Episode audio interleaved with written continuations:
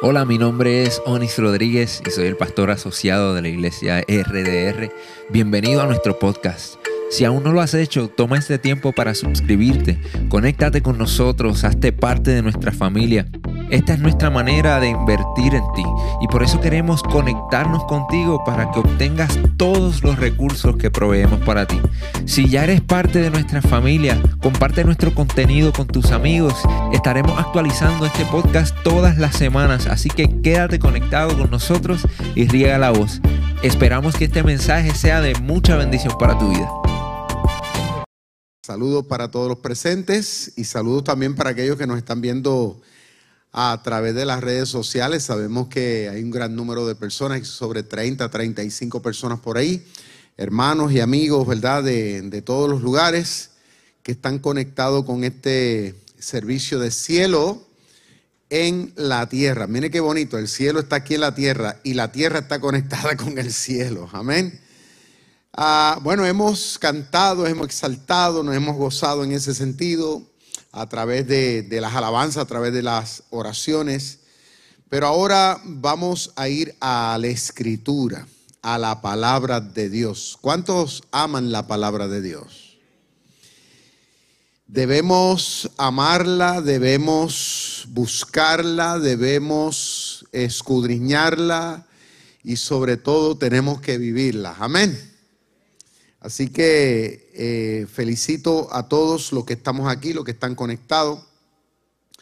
Hoy vamos a, estar tratando un tema eh, que le hemos puesto el 2022, año de vivir en la plenitud del Espíritu Santo. Diga conmigo 2022, año de vivir en la plenitud del Espíritu Santo.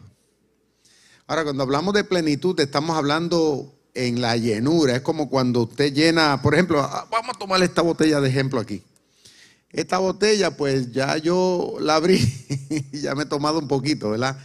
Quiere decir que no está a su plenitud. Mire que está casi llena, pero le falta todavía. ¿Ok? Porque, porque no está del todo llena. Entonces, cuando hablamos de la presencia del Espíritu Santo, estamos hablando que nosotros pues tenemos que en este año procurar estar full, estar a, un, a una capacidad máxima. Ahora, no estoy hablando de que el Espíritu Santo es por medida. ¿A qué me refiero? Que tenemos nosotros que rendirnos más a la presencia del Espíritu Santo y tenemos que aprender a caminar en el Espíritu Santo de una forma mucho más agresiva. ¿Cuántos dicen amén con eso? A eso. Ok. La vida cristiana para muchos en este tiempo pareciera no tener mucho sentido. Para otros es solo un programa, diríamos, alegre y entretenido. Para otros, una mera tradición o tal vez una buena costumbre, ¿verdad?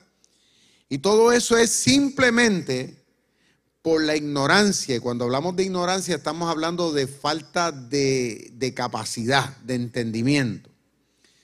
Todo eso es por la falta, simplemente, perdón, por la ignorancia que existe acerca de la importancia de la presencia del Espíritu Santo en sus vidas, en sus programas religiosos y en todas las actividades que nosotros llamamos y consideramos cristiana. Ahora, ¿qué dice la Biblia acerca de este tema del Espíritu Santo? Cuando vamos al libro de Joel, el profeta Joel en el capítulo 2, versos 28 y 29, nos hace ver que el tema del Espíritu Santo o la presencia del Espíritu Santo, pues ha sido importante desde tiempos antiguos. Y tanto así que fue profetizado para todos los creyentes en Jesucristo como Señor y Salvador. Fue profetizado desde la antigüedad para beneficio de todos aquellos que habríamos de convertirnos en hijos de Dios. En otras palabras, que el tema del Espíritu Santo es un tema antiguo. Diga conmigo, antiguo. Mucha gente piensa, o muchos cristianos piensan, que el tema del Espíritu Santo tiene que ver con el Nuevo Testamento. Pues déjame decirle que no.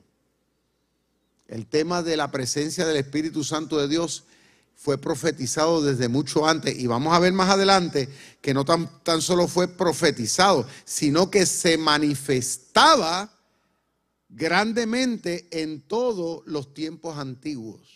Tanto así que desde el mismo principio de la creación, dice que cuando Adán y Eva estaban en el paraíso, dice que el Espíritu Santo de Dios se paseaba en aquel lugar.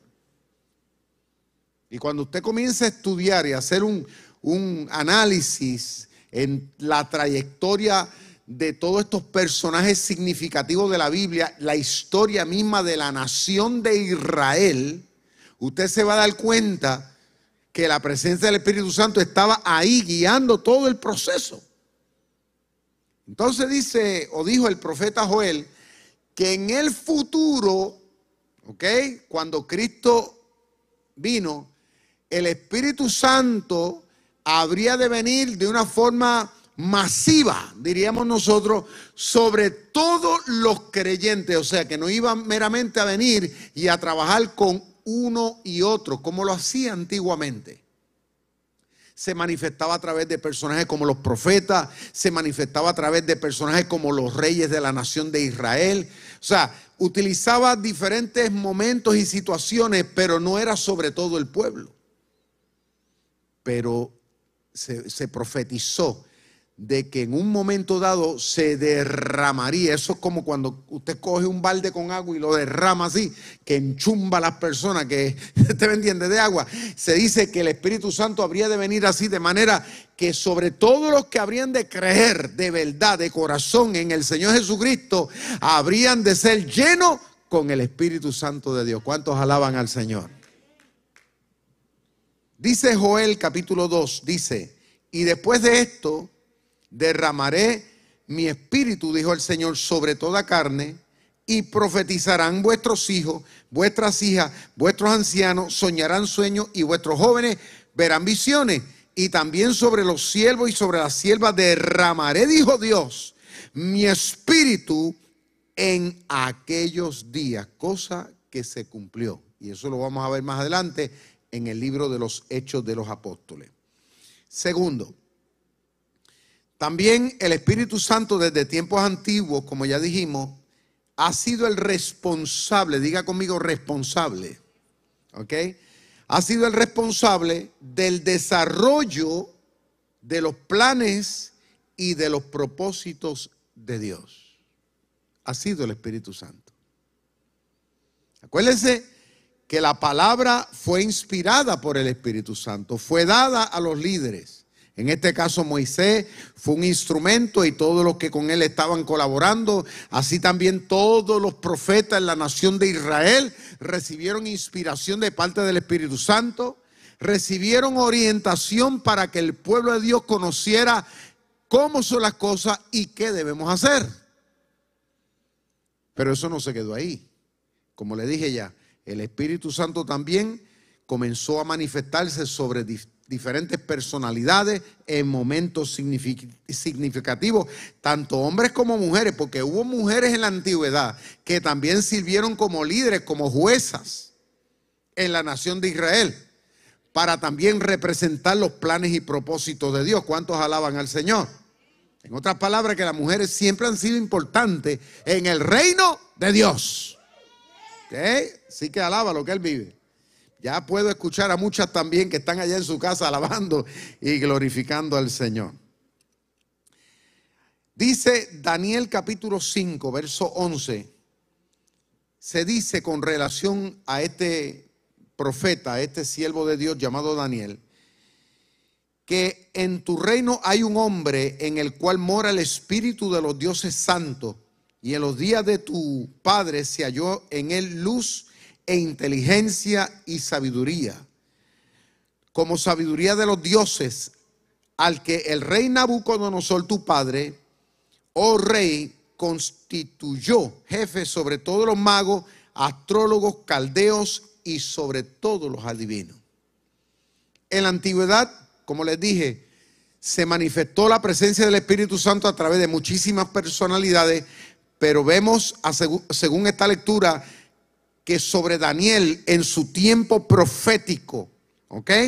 Se manifestó de tal manera que inclusive los paganos, en este caso como Nabucodonosor y todos los demás, se dieron cuenta que este hombre llamado Daniel tenía sobre sí una presencia que era superior a todos aquellos espíritus que tenían todos los caldeos, todos los astrólogos, todos los magos que habían y que estaban a la disposición de estos reyes, que eran reyes poderosos, pero se dieron cuenta que Daniel, la presencia que había sobre de él era superior. ¿Y saben por qué fue eso? Porque esa presencia no era una presencia de un diosecito. Esa presencia no era la presencia de un demonio. No era la presencia de Satanás. No era la presencia de un mero adivino, de un astrólogo. Era la presencia del que creó los cielos y la tierra. Escúchalo bien, del Dios Todopoderoso. La presencia de Jehová estaba con él. Tanto así que cuando lo metieron al foso de los leones, creyendo que los leones se lo iban a comer.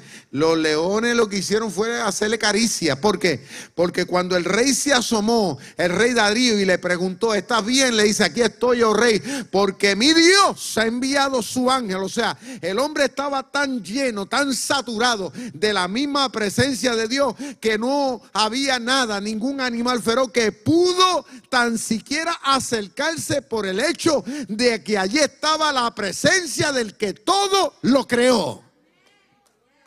Y esa presencia la vemos manifestada en la vida de, Abraham. Esa, esa presencia se, se, puede leer cómo se manifestó en la, en la vida de personalidades como David, en la vida de personalidades como Jeremías, como Isaías, como Amós, como Ageo, en la personalidad de tantos y tantos y tantos que sin lugar a dudas fueron un testigo al cuadrado de que verdaderamente la presencia del Espíritu Santo siempre estuvo en mi cuido eh, de primera mano ahí haciendo posible que los planes, los propósitos de Dios fueran un amén. En otras palabras, que fueran cosas seguras. ¿Cuántos adoran a Jehová? Alabado sea su nombre. O sea, siempre el Espíritu Santo ha estado envuelto, trabajando en los planes de Dios. No se olvide de eso. El Espíritu Santo, el tema del Espíritu Santo, no lo podemos menospreciar. No lo podemos desatender. La realidad del Espíritu Santo es un tema que nosotros debemos conocer, que debemos manejar que debemos tomar siempre en cuenta, en consideración, y eso lo vamos a ver más adelante según vayamos desarrollando en esta noche. Número tres, también el Espíritu Santo estuvo sobre todos, escuche bien, activamente en la persona y en la obra de Jesucristo desde antes de que Él naciera. Dice Lucas capítulo 1, verso 35, que respondió el ángel y le dijo, en este caso a María, la madre biológica de Jesús, el Espíritu Santo vendrá sobre ti y el poder del Altísimo te cubrirá y con su sombra, por lo cual también el santo ser que nacerá será llamado hijo de Dios. Vemos entonces que la presencia del Espíritu Santo, antes de que Jesucristo fuera concebido en el vientre de María, ya fue declarado por el ángel de que su misión vendría para hacer posible que ella quedara embarazada. Ya se dan cuenta que estuvo desde el principio de la creación paseándose con Adán y, con Eva, que dice la Biblia que se comunicaba con ellos constantemente. Pero de igual así comenzó a manifestarse a través del desarrollo histórico hasta el tiempo del advenimiento de Jesucristo, que fue profetizado. Y vendrá, le dijo el ángel, el Espíritu Santo de Dios morará, hará sombras sobre ti, y lo que en ti será concebido será y vendrá por obra y gracia del Dios del cielo. ¿Cuántos adoran al Señor? Segundo, no tan solamente estuvo trabajando antes del nacimiento, sino también durante toda la trayectoria y ministerio de Jesús de una forma contundente. No tan solamente Jesucristo fue maestro, cosa que lo hizo de manera excelente. Fue maestro de maestro, enseñó a, los pueblos, a las masas. Todavía hoy día su palabra está con nosotros con ese propósito de orientar al mundo. No tan solamente fue maestro, no tan solamente ocupó un lugar, ¿tú me entiendes?, de, de, curandero, porque en el sentido de que curó a la gente. Para mucha gente es considerado meramente como milagrero, pero fue mucho más que un milagrero. Todo lo que hizo el Señor Jesucristo, dice la Escritura, cuando usted hace un estudio serio, lo hizo y lo dijo, escuche bien, bajo la unción total de la presencia del Espíritu Santo de Dios. En otras palabras, que no lo hizo solo. No lo hizo en sus propios esfuerzos, humanamente hablando. Lo hizo en esa dependencia de esa autoridad que tiene la presencia de Dios. Porque la presencia de Dios se mete en todo sitio y la presencia de Dios lo ve todo. La presencia de Dios lo puede todo. ¿Cuántos adoran a Dios? Dice las Sagradas Escrituras en Marcos capítulo 1, verso 10, que en el momento cuando Jesucristo fue bautizado en las aguas por Juan el Bautista, dice que cuando subía del agua, dice, se abrió los cielos, se abrieron los cielos y el Espíritu Santo se vio visiblemente como descendió sobre él y se dijo estas palabras, este es mi hijo amado sobre el cual tengo mi complacencia. O sea que el mundo fue testigo en ese momento. Escuche bien, cuando vino la presencia del Espíritu Sagrado de Jehová a morar de una forma permanente sobre la persona del Hijo de Dios. Fue como que poniéndole el anillo sagrado a Jesucristo fue como que dándole la autoridad de Dios en ese momento para poder hacer las cosas que hizo. Alaba lo que él vive. Número cuatro, el tema y la persona del Espíritu Santo, también el Señor Jesucristo mismo lo enseñó. Enseñó y habló acerca de lo importante habló también acerca de la dependencia que nosotros los que habríamos de creer en todas las edades, que habríamos de confiar en Él, lo importante y lo necesario, lo urgente, acerca de lo que es el tema del Espíritu Santo. Así lo dice las Sagradas Escrituras en Juan capítulo 16, verso 13, dice así.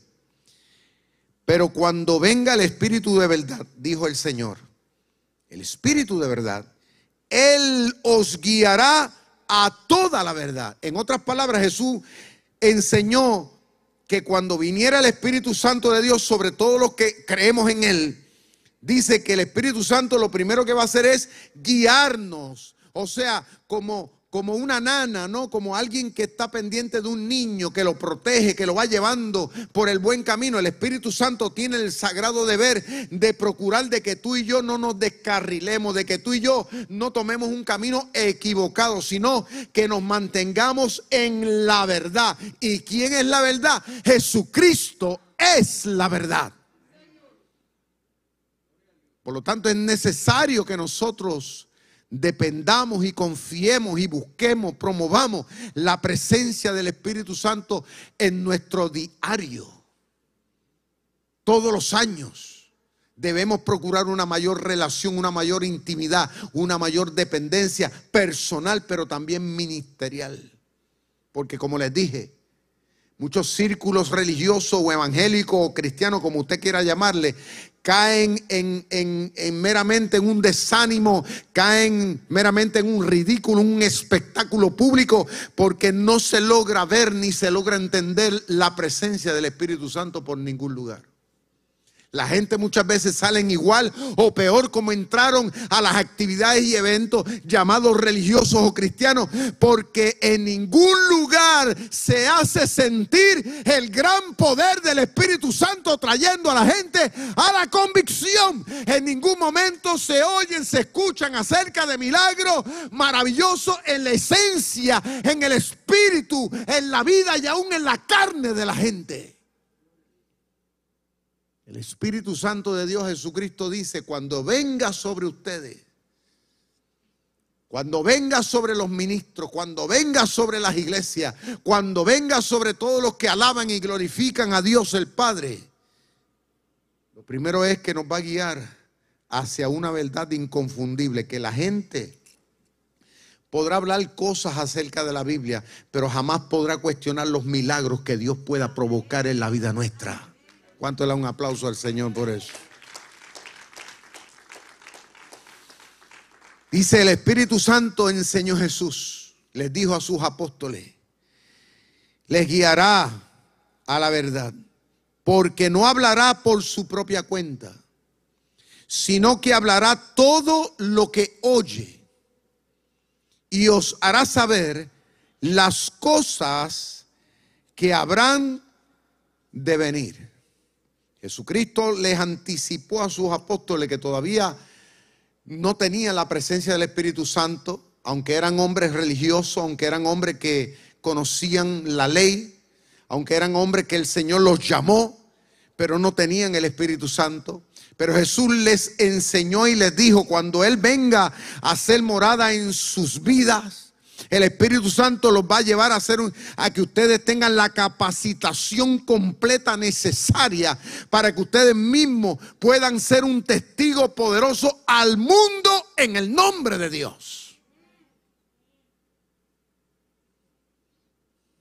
Así mismo como lo hizo él. Así mismo como lo hicieron los profetas del Antiguo Testamento. Así como lo hicieron aquellos hombres y mujeres de Dios Así como lo hizo María, la madre biológica de Jesús. Así como lo hizo José, el, que lo crió. Que a pesar de todo se dejó llevar por la presencia del Espíritu Santo. Jesús les dice a los apóstoles que el Espíritu Santo de Dios vendría a nuestra vida no meramente para que los pelos se nos paren, no meramente para que tengamos una experiencia eh, eh, eh, pasajera, de gritos. No, la presencia del Espíritu Santo vendrá y tiene que venir y nosotros tenemos que abrazarla y cultivarla de manera que tengamos la capacidad completa espiritual y física para nosotros podernos impulsar hacia adelante y poder ser verdaderos testigos de la fe en el nombre del Señor. Número 5. Dice la palabra que el Espíritu Santo, la presencia del Espíritu Santo, fue un tema necesario, diga necesario, en los inicios de la fe cristiana. Dice Hechos capítulo 1, verso 8, que el Señor le dijo estas palabras a los apóstoles. Una vez el Señor resucitó, que tuvo 40 días con ellos. Él les dio una serie de instrucciones. Y entre las instrucciones que les dio, le dio una bien importante, que es la que vamos a leer ahora. Y les dijo estas palabras. Hechos 1.8. Pero recibiréis poder cuando haya venido sobre vosotros el Espíritu Santo. Y me seréis testigos en Jerusalén, en Judea, en Samaria y hasta lo último de la tierra. Eso fue lo que el Señor le dijo a los apóstoles antes de subir al cielo, antes de dejarlos a ellos. fue la última encomienda que les dijo. No se vayan todavía a predicar, no se vayan todavía a enseñar al mundo, no se vayan todavía a proclamar la fe, no se vayan a enfrentar al diablo, no se vayan ustedes a enfrentar las naciones que son contrarias a, la fe, no se vayan, sino que vayan, reúnanse en tal lugar y cuando ustedes reciban el cumplimiento de la profecía de Joel, que dice, y vendrá el Espíritu Santo y seréis llenos del Espíritu Santo, entonces se podrán ir con toda confianza, dijo el Señor. Escuche bien, con toda confianza podrán ir no importa si tal vez no tengamos cuatro años de universidad eh, teológica. No importa si tal vez usted es un recién convertido en las cosas espirituales. Lo importante, le dijo el Señor, es que ustedes tengan la seguridad de que el Espíritu Santo de Dios está con ustedes. Porque si el Espíritu Santo está, ustedes van a ser unos verdaderos siervos, representantes dignos, empoderados de lo que es la fe y el evangelio al mundo. Y van a comenzar en Jerusalén y van a ir a Judea, van a ir a Samaria, van a ir al mundo y hasta el último rincón van a predicar la fe empoderado y nadie les podrá ir en contra. ¿Cuántos adoran a Dios? Fíjense que lo importante del Espíritu Santo en la trayectoria y en la vida del pueblo de Dios, de los asuntos de Dios. Dice la escritura en el capítulo 7, perdón, en el capítulo 13 del libro de los Hechos de los Apóstoles, desde el versículo 4 en adelante se narra una historia poderosa de cómo la presencia del Espíritu Santo no tan solamente fue importante en los inicios, escuchen esto, sino también cómo fue sumamente necesaria en el desarrollo. Una cosa fue en el inicio, cuando vino sobre de ellos, pero otra cosa fue necesaria en el desarrollo del Evangelio en los pueblos. Dice Hechos capítulo 13, verso 4. Ellos entonces, enviados por el Espíritu Santo, descendieron a Celucía y de allí navegaron a Chipre. Y llegados a Salamina, anunciaron la palabra de Dios en la sinagoga de los judíos. Tenían también a Juan, este es Juan Marcos, como ayudante. Y habiendo atravesado toda la isla hasta Pafos, hallaron a cierto mago falso profeta judío llamado Bar Jesús, que estaba con el procónsul Sergio Paulo, varón prudente. Este llamando a Bernabé y a Saulo, deseaba, deseaba oír la palabra de Dios, pero le resistía Elimas, el mago, pues así se traduce su nombre procurando apartar de la fe al, procónsul. Entonces Saulo, que también es Pablo, lleno del Espíritu Santo, fijando en él los ojos, dijo, oh, lleno de engaño y de toda maldad, hijo del diablo, enemigo de toda justicia, ¿no cesarás de trastornar los caminos rectos del Señor? Ahora pues, he aquí la mano del Señor está contra ti y serás ciego y no verás la luz del sol por algún tiempo. Inmediatamente cayeron sobre él la oscuridad y tinieblas y andando alrededor buscando quien le condujese de la mano. Entonces el procónsul, viendo lo que había sucedido, creyó maravillado de la doctrina del Señor. ¿Cuántos alaban y glorifican a Dios? Dice este pasaje histórico en el libro de los Hechos de los Apóstoles, que cuando el Espíritu Santo en una reunión de ayuno y oración, donde habían líderes en Antioquía, que es ahí en, lo que hoy día se conoce como el pueblo de Siria, dice que en esa comunidad de fe, que era una comunidad fuerte, estaba el apóstol Pablo allí, reunido y habían otros líderes.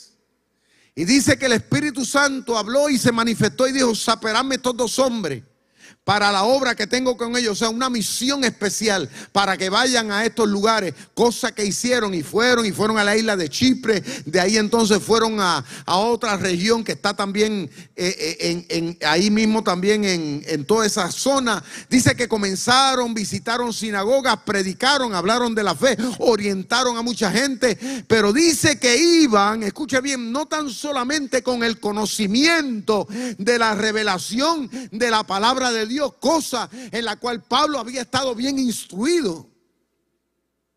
No tan solamente fueron con el conocimiento, sino también que fueron empoderados.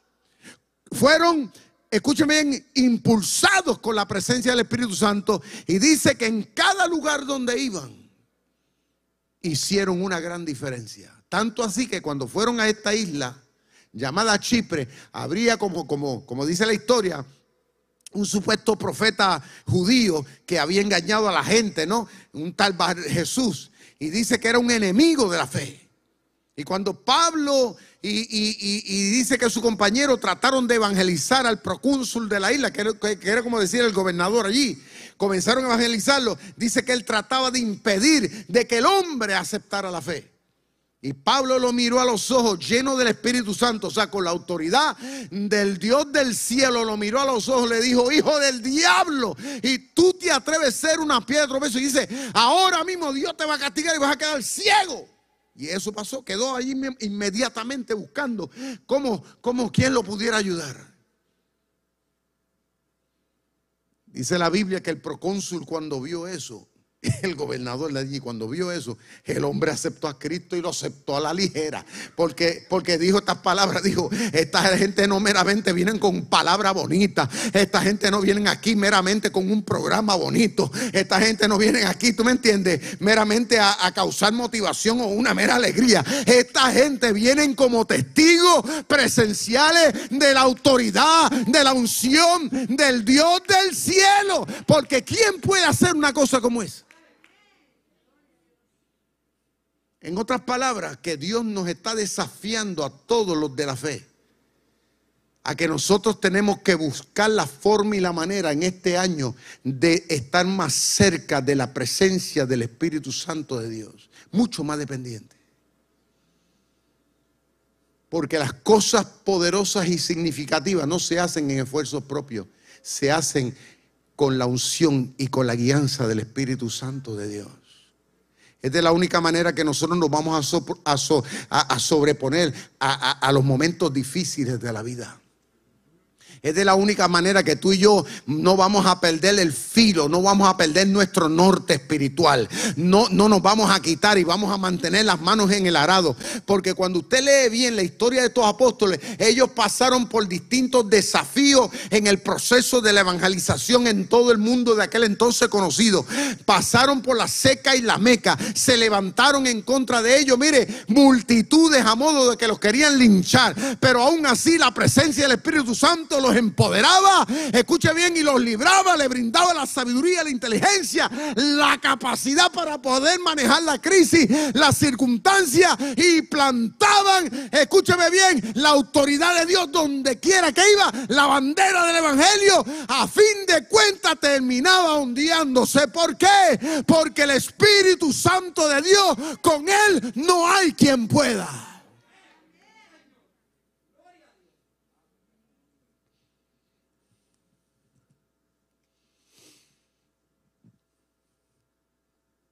Número 6. El Espíritu Santo tuvo un rol demasiado importante en ese desarrollo, como poco a poco se fue formando la iglesia. Y cuando digo iglesia, hablo de iglesia de Cristo en general. No estoy hablando de iglesia pentecostal, ni bautista, ni presbiteriana, estoy hablando de la iglesia de Cristo en general. Y eso lo vemos en la Sagrada Escritura, cómo tuvo una participación bien importante.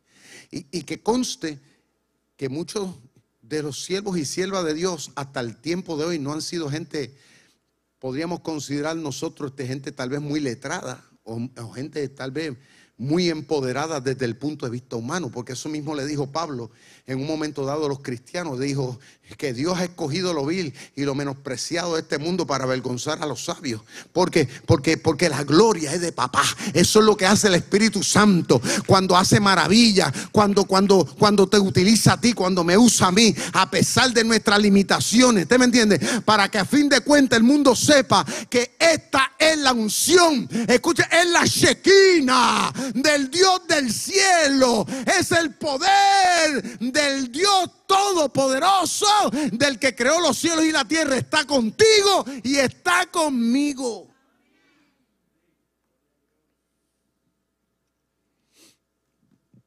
Dice el libro de los Hechos, capítulo 2, verso 47,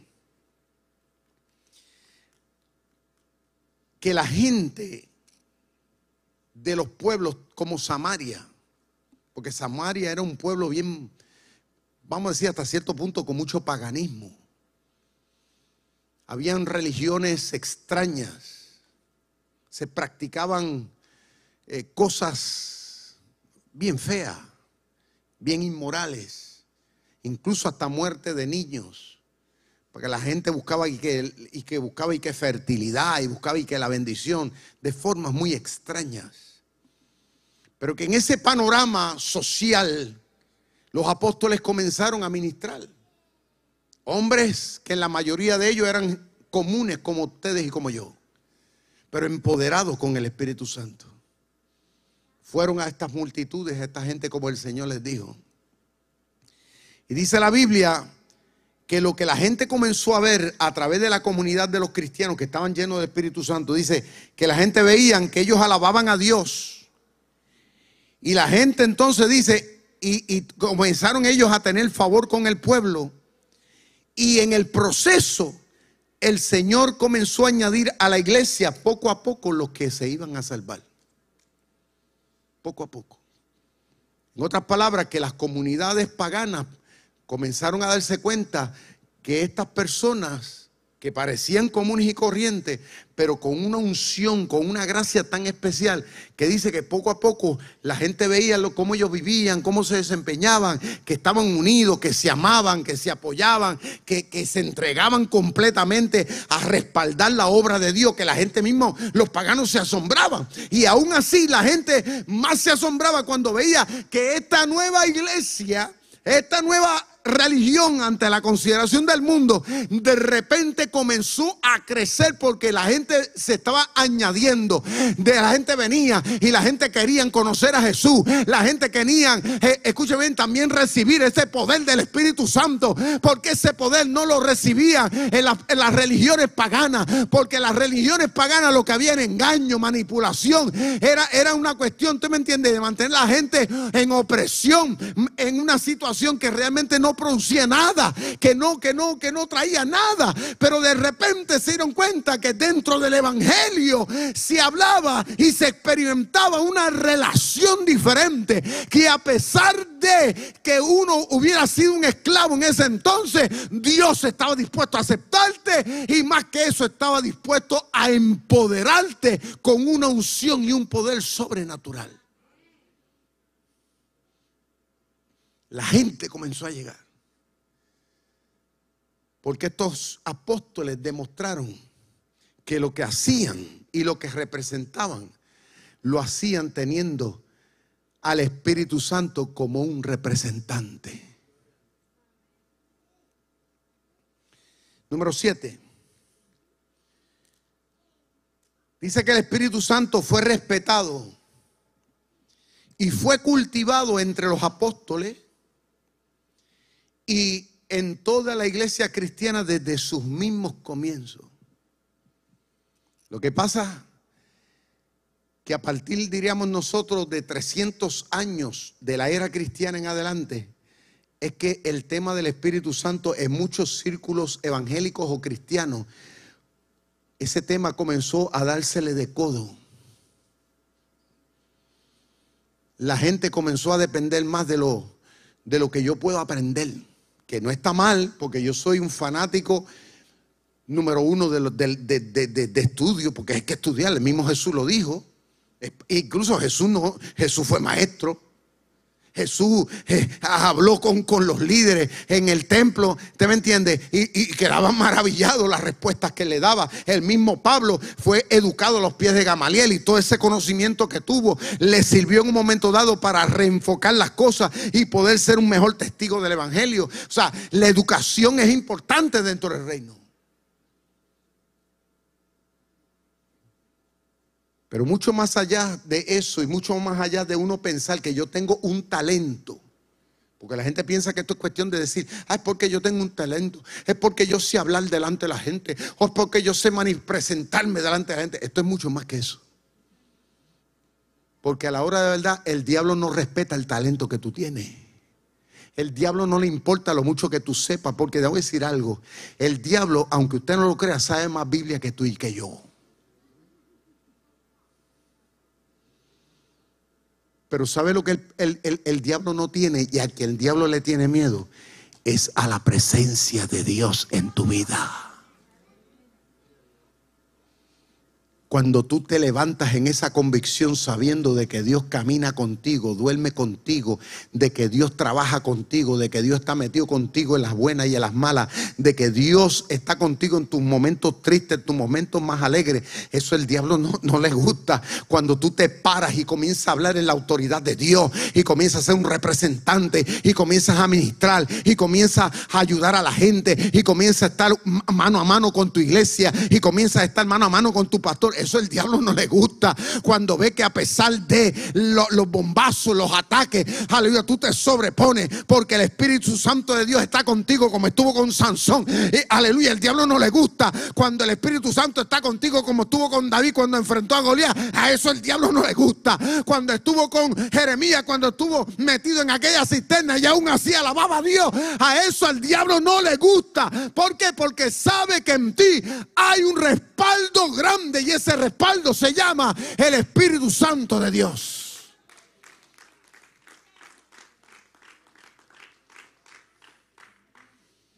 Yo he visto mucha gente con títulos teológicos que el diablo le ha dado contra el piso y le ha dado bien duro. Yo he visto iglesias que han, han, sonado duro en las comunidades, en el mundo entero, y hoy día son un asme reír para mucha gente en el mundo. Mucha gente que en un momento dado, usted lo veían, parecían una estrella, una estrella tremenda, brillaban en las cosas de Dios, terrible. Gozaron de mucho respeto por el don y el talento y por lo mucho que sabían. Pero descuidaron su relación y su dependencia con la presencia de Dios. Porque el Espíritu Santo no se manipula el Espíritu Santo, cuando se vive en la plenitud del Espíritu Santo, el Espíritu Santo te controla.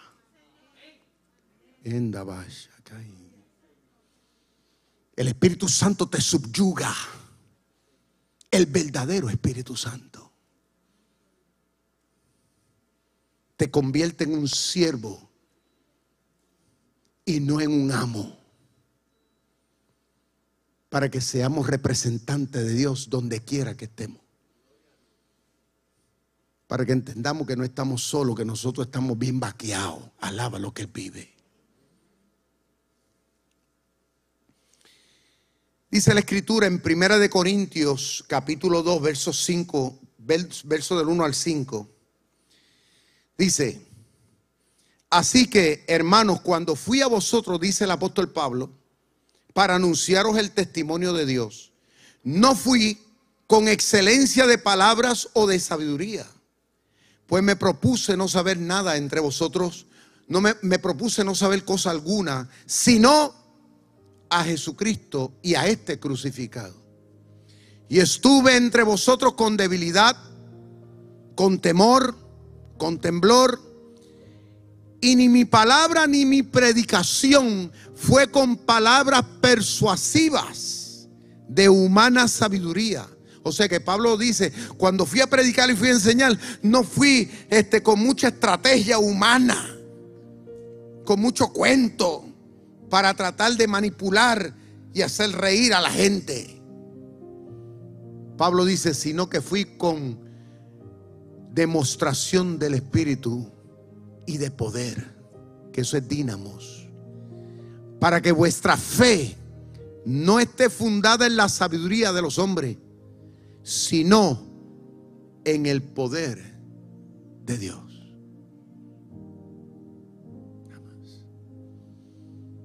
Pablo, y Pablo era un hombre muy educado, muy preparado para su tiempo.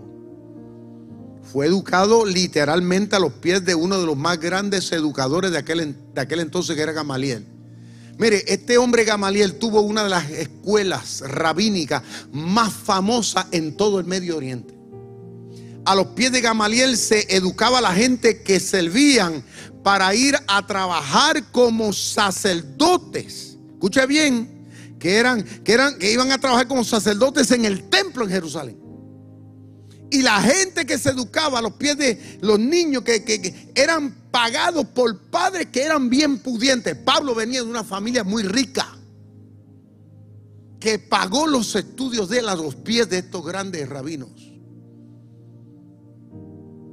Conocimiento que Pablo recibió de primera mano acerca de Dios, de la ley, de los profetas, fue de grandes hombres de Dios muy sabios, muy inteligentes.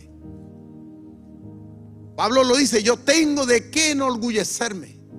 Porque no tan solamente él fue graduado como fariseo, Pablo fue fariseo, fue graduado en esa escuela como tal.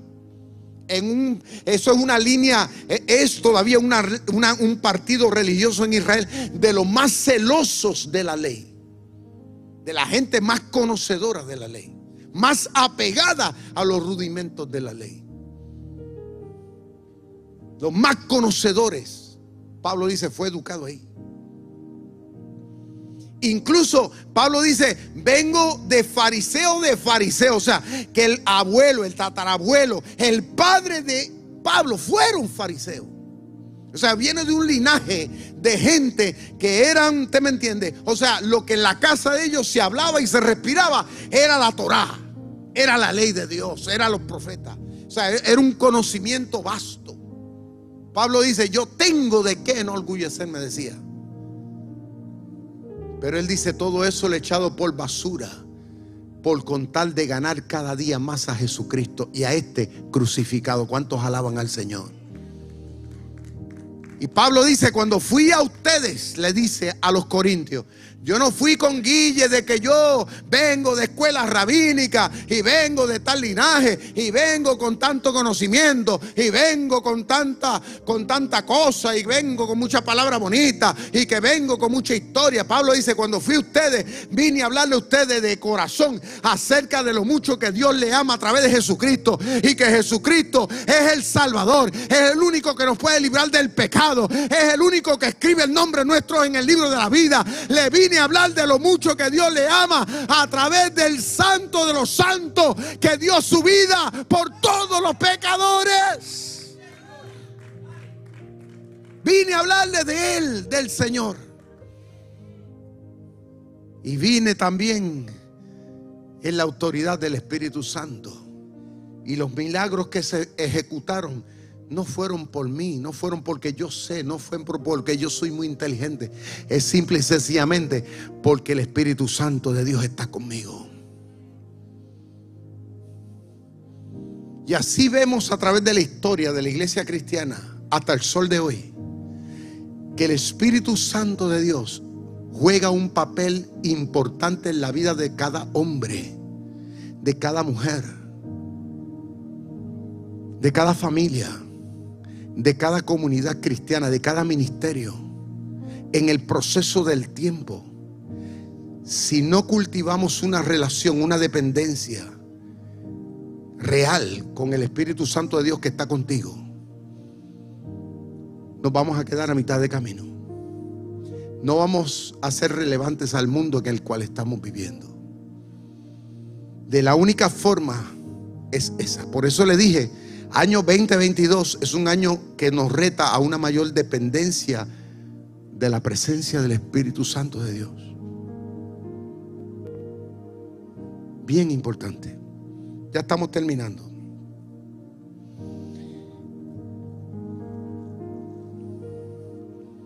Ahora, más que nunca, la persona del Espíritu Santo continúa siendo un factor muy importante.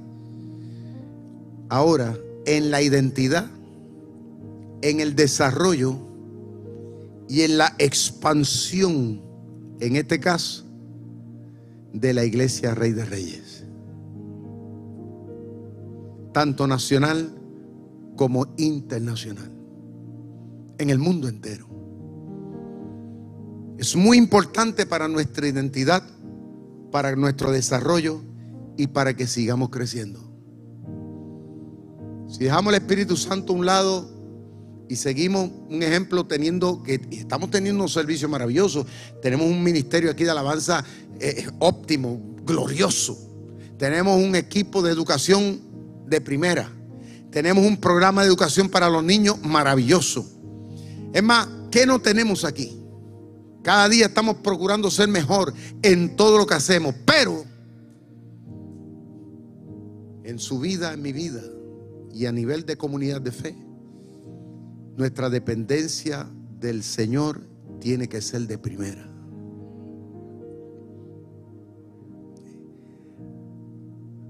Como hizo Pablo, esa dependencia del Señor para que verdaderamente nosotros podamos romperle los huesos al diablo, para que le podamos quitar lo que a Dios le pertenece, para que podamos ser relevantes al mundo, para que las almas sigan llegando para que la gente se siga edificando, para que los enfermos sean sanados, para que le vengan libertados, para que vengan eh, oprimidos sean libertados. ¿Usted me entiende? Para que las maravillas se hagan patente en esta casa, para que nos reconozcamos como un lugar de verdadera alternativa. Hay que meterse y hay que promover, hay que llamar, hay que buscar a la presencia del Espíritu Santo de Dios.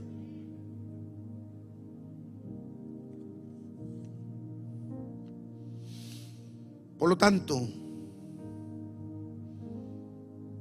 el Espíritu Santo sigue siendo necesario para que podamos tener poder. Diga conmigo poder. Y eso lo vimos a través de la Biblia. Power. O sea, una autoridad que va por encima de las autoridades humanas. Nosotros necesitamos la autoridad del Espíritu Santo. Segundo, el Espíritu Santo nos va a dar la sabiduría, wisdom de Dios para poder manejar las cosas en la vida y en el ministerio. Necesitamos el Espíritu Santo porque el Espíritu Santo imparte inteligencia verdadera para que tú y yo no fracasemos en nuestra intención. El Espíritu Santo es quien nos va a cuidar en el proceso porque nos va a poner esa luz roja de decirnos, no te metas por aquí, no hagas aquello, no digas esto. ¿Te me entiendes? Mira, esto es lo que vas a hacer. Esa es la función del Espíritu Santo de Dios también.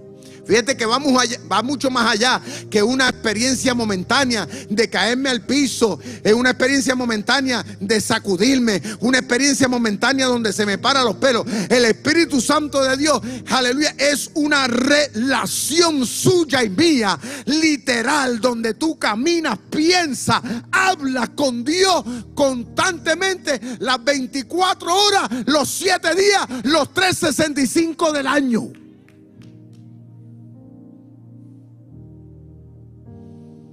El Espíritu Santo es el encargado de darnos esa revelación, de que podamos ver las cosas como Dios las puede y las ve.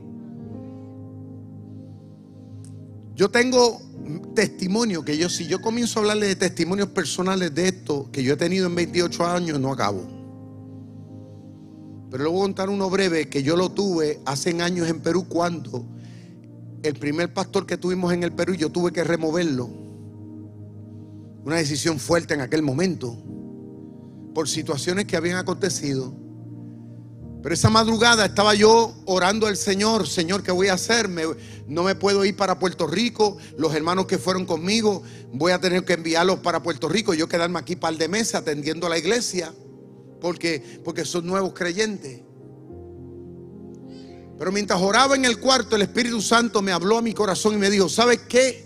Hoy vas a ir a Piura, que es a la ciudad más grande. Me dice, vas a ir a Piura hoy. Y antes del mediodía tú vas a comunicarte con el que va a pastorear esta iglesia por un año. Pero tú te vas a regresar con el grupo. Eso fue en los inicios de la obra, en los momentos más delicados de la iglesia. Me acuerdo que salí del cuarto, me, cité con los hermanos que fueron conmigo, íbamos a hacer un devocional antes de ir a desayunar, eran como las siete y media de la mañana. Y cuando nos reunimos, les digo, hermano, hoy los planes cambiaron. Ellos me miraron, porque habíamos tenido una semana bien difícil bregando con el problema. Me dijeron ellos, ¿y qué, ¿y qué vamos a hacer? Me dijo, yo le dije, bueno, el Espíritu Santo me mostró y me dijo esto, que hoy nos iba a llevar. Y ellos se me miraban así y se miraban uno a otro, el pastor está loco. En eso oramos, salimos. Cuando me monto en la mototaxi que vamos saliendo a desayunar, en el camino veo a un pastor amigo de la comunidad que yo había conocido en los primeros viajes.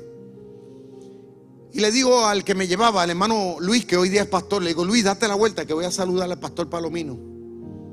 Y cuando fui a saludarlo, me dice el pastor Palomino, te siento mucho lo que pasó con fulano, o sea, con el pastor que tuve que sacar. Yo le dije, no, esos son pajitas que le caen a la leche, pero nosotros vamos para adelante, le dije. Y en eso, me acuerdo que él llevaba unos latones de miel para Piura, que los llevaba a vender. Entonces yo le digo a él, este, oye, qué es del pastor, a, un pastor que yo conocí en mi primer viaje, que era amigo de él? ¿Y qué de fulano? Me dio con preguntarle, ¿está pastoreando? Me dijo, me dijo, sí, está pastoreando en Piura. Pero ¿sabes qué? El Espíritu Santo le dijo que él iba a salir de su iglesia por un año a pastorear a otra iglesia y está preparando a su iglesia. Y yo dije, ¿cómo va a ser? De verdad, yo todavía no le había dicho a él nada. Yo le digo, de verdad. ¿Y cómo va a ser? Y yo le digo, ¿sabes qué? Que el Espíritu Santo son esas mismas palabras me dijo esta mañana a mí. Yo le dije, ¿y tú sabes dónde él vive? Me dijo, claro, si tú quieres yo te llevo porque yo voy para Piura a llevar esta miel, a venderla. Y yo le dije, ah, pues no hay problema, a las 9 de la mañana nos vemos en el terminal para irnos juntos para allá. Fuimos a desayunar, me llevé el grupo, llegamos a la terminal, nos, nos fuimos que el viaje dura una hora. Y mientras íbamos hablando de tantas cosas, cuando llegamos a la casa de este pastor, eran las diez y media de la mañana. Y el Señor me dijo que eran antes de la mediodía. Cuando llego a la casa de este pastor, está allí con su esposa, comenzamos a hablar, yo le conté el problema que había tenido en Chulucana, le dije que, lo que el Señor me había dicho y que necesitaba un pastor. Yo le di, y él se me quedó mirando así, miraba a la esposa. Yo le dije, no me den contestación de nada ahora.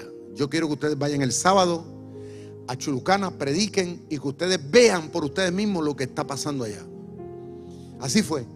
Fueron, predicaron, la iglesia, la iglesia quedó encantada con ellos, les gustó muchísimo. Esa madrugada yo les pagué el hotel para que se quedaran conmigo en allí en el hotelito, en, en su cuarto. Y como a las 3 de la madrugada él me tocó la puerta de la habitación. A las 3 de la mañana. Dice, pastor, no pude dormir. El Espíritu Santo me levantó y me dijo que te dijera que yo voy a aceptar para pastorear por un año. ¿Y sabe qué? Pastoreó por un año. Igualito como Dios me lo dijo. Yo me regresé a Puerto Rico con los muchachos, no tuve que quedarme. Luego del año, pues entonces entró y ordenamos y presentamos al que, al que hoy día es pastor allí, que es el pastor Dixon, que ha estado conmigo ya por más de 12 años consecutivamente. ¿Qué les quiero decir? Esto son cosas que parecen locuras, ¿no? Yo parezco una persona común y corriente, donde quiera que voy. Pero que la gente muchas veces no entiende es que el Espíritu Santo está conmigo me muestra las cosas, me habla, me dice, esto es lo que vas a hacer, esto es lo que vas a, esto lo que lo vas a mover así, esto lo vas a mover así. Y mucha gente no lo entiende, mucha gente dice, ah, este pastor, Isabel me dio, y, el pastor está haciendo esto, está haciendo, y lo que la gente no sabe es que es el Espíritu Santo. Entonces yo no me puedo encomendar a nadie, yo tengo que hacerlo porque Dios es el que me dice que lo haga. Entonces yo espero que en el proceso la gente se convenza por los frutos. Porque si yo, yo, si yo, si es por Espíritu Santo, a, a la larga las cosas se van a demostrar si fue Dios o no. Y así he tenido experiencia tras experiencia, experiencia tras experiencia, en, en, distintas circunstancias, por una sola razón.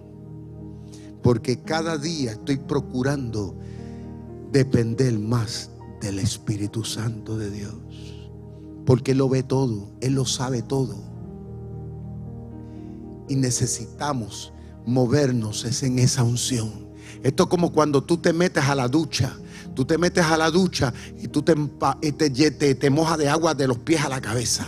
Y tú sales de la ducha, usted me entiende, y coge la toalla, pero, pero si usted camina, usted va a caminar enchumbado lleno de agua desde la cabeza hasta los pies. ¿Y sabes qué? Nosotros espiritualmente no podemos secarnos, no podemos secar al Espíritu Santo. Tenemos que procurar salir de la ducha espiritual y caminar enchumbado. Dios mío, haz de mí lo que tú quieras. Señor amado, toma el control de mi mente, toma el control de mis sentimientos, toma el control de mis emociones, toma el control de mi, de mi sabiduría, de mi inteligencia. Dame la palabra, dame la revelación, muéstrame el camino. A pesar de que hay tinieblas, yo quiero ver tu luz en medio del túnel. El Espíritu Santo está ahí. Hay que llamarlo, hay que buscarlo. Hay que buscar la manera en este año de buscar relacionarnos más intensamente con la presencia de Dios.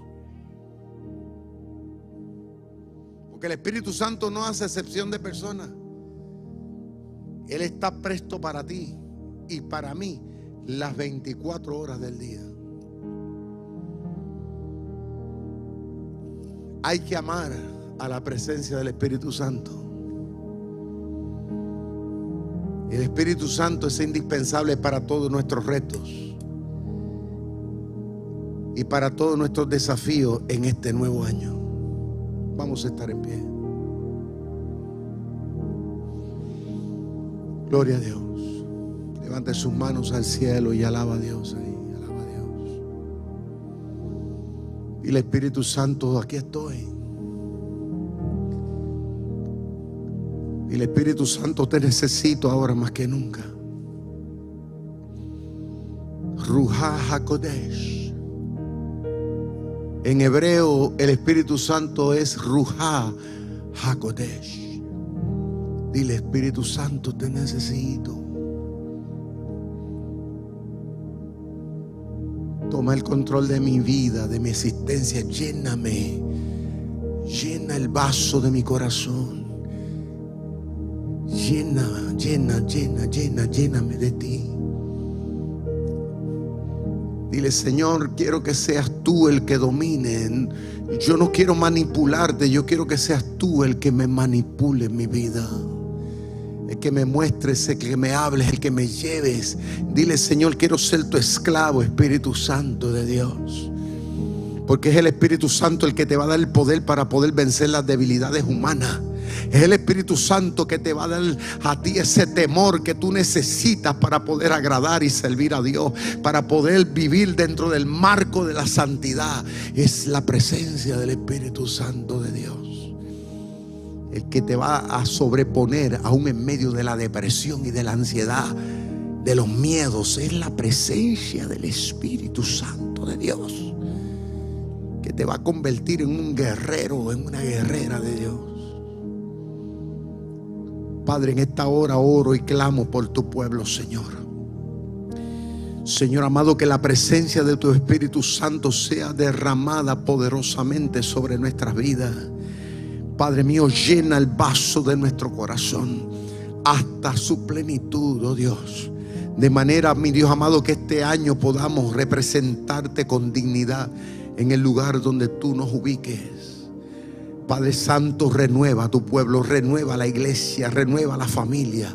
En el nombre del Padre, del Hijo y del Espíritu Santo, te pedimos perdón por nuestras iniquidades y declaramos, Señor amado, que en el nombre de Yeshua de Nazaret recibimos tu presencia. En el nombre de Jesús. En el nombre de Jesús. En el nombre de Jesús. Recibe el Espíritu Santo. En el nombre de Jesús. Recibe la presencia de Dios. En el nombre de Jesús, recibe la autoridad, la promesa de Dios.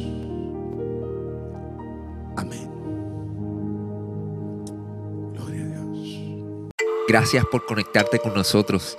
Si este mensaje ha sido de bendición para tu vida, te voy a pedir tres cosas.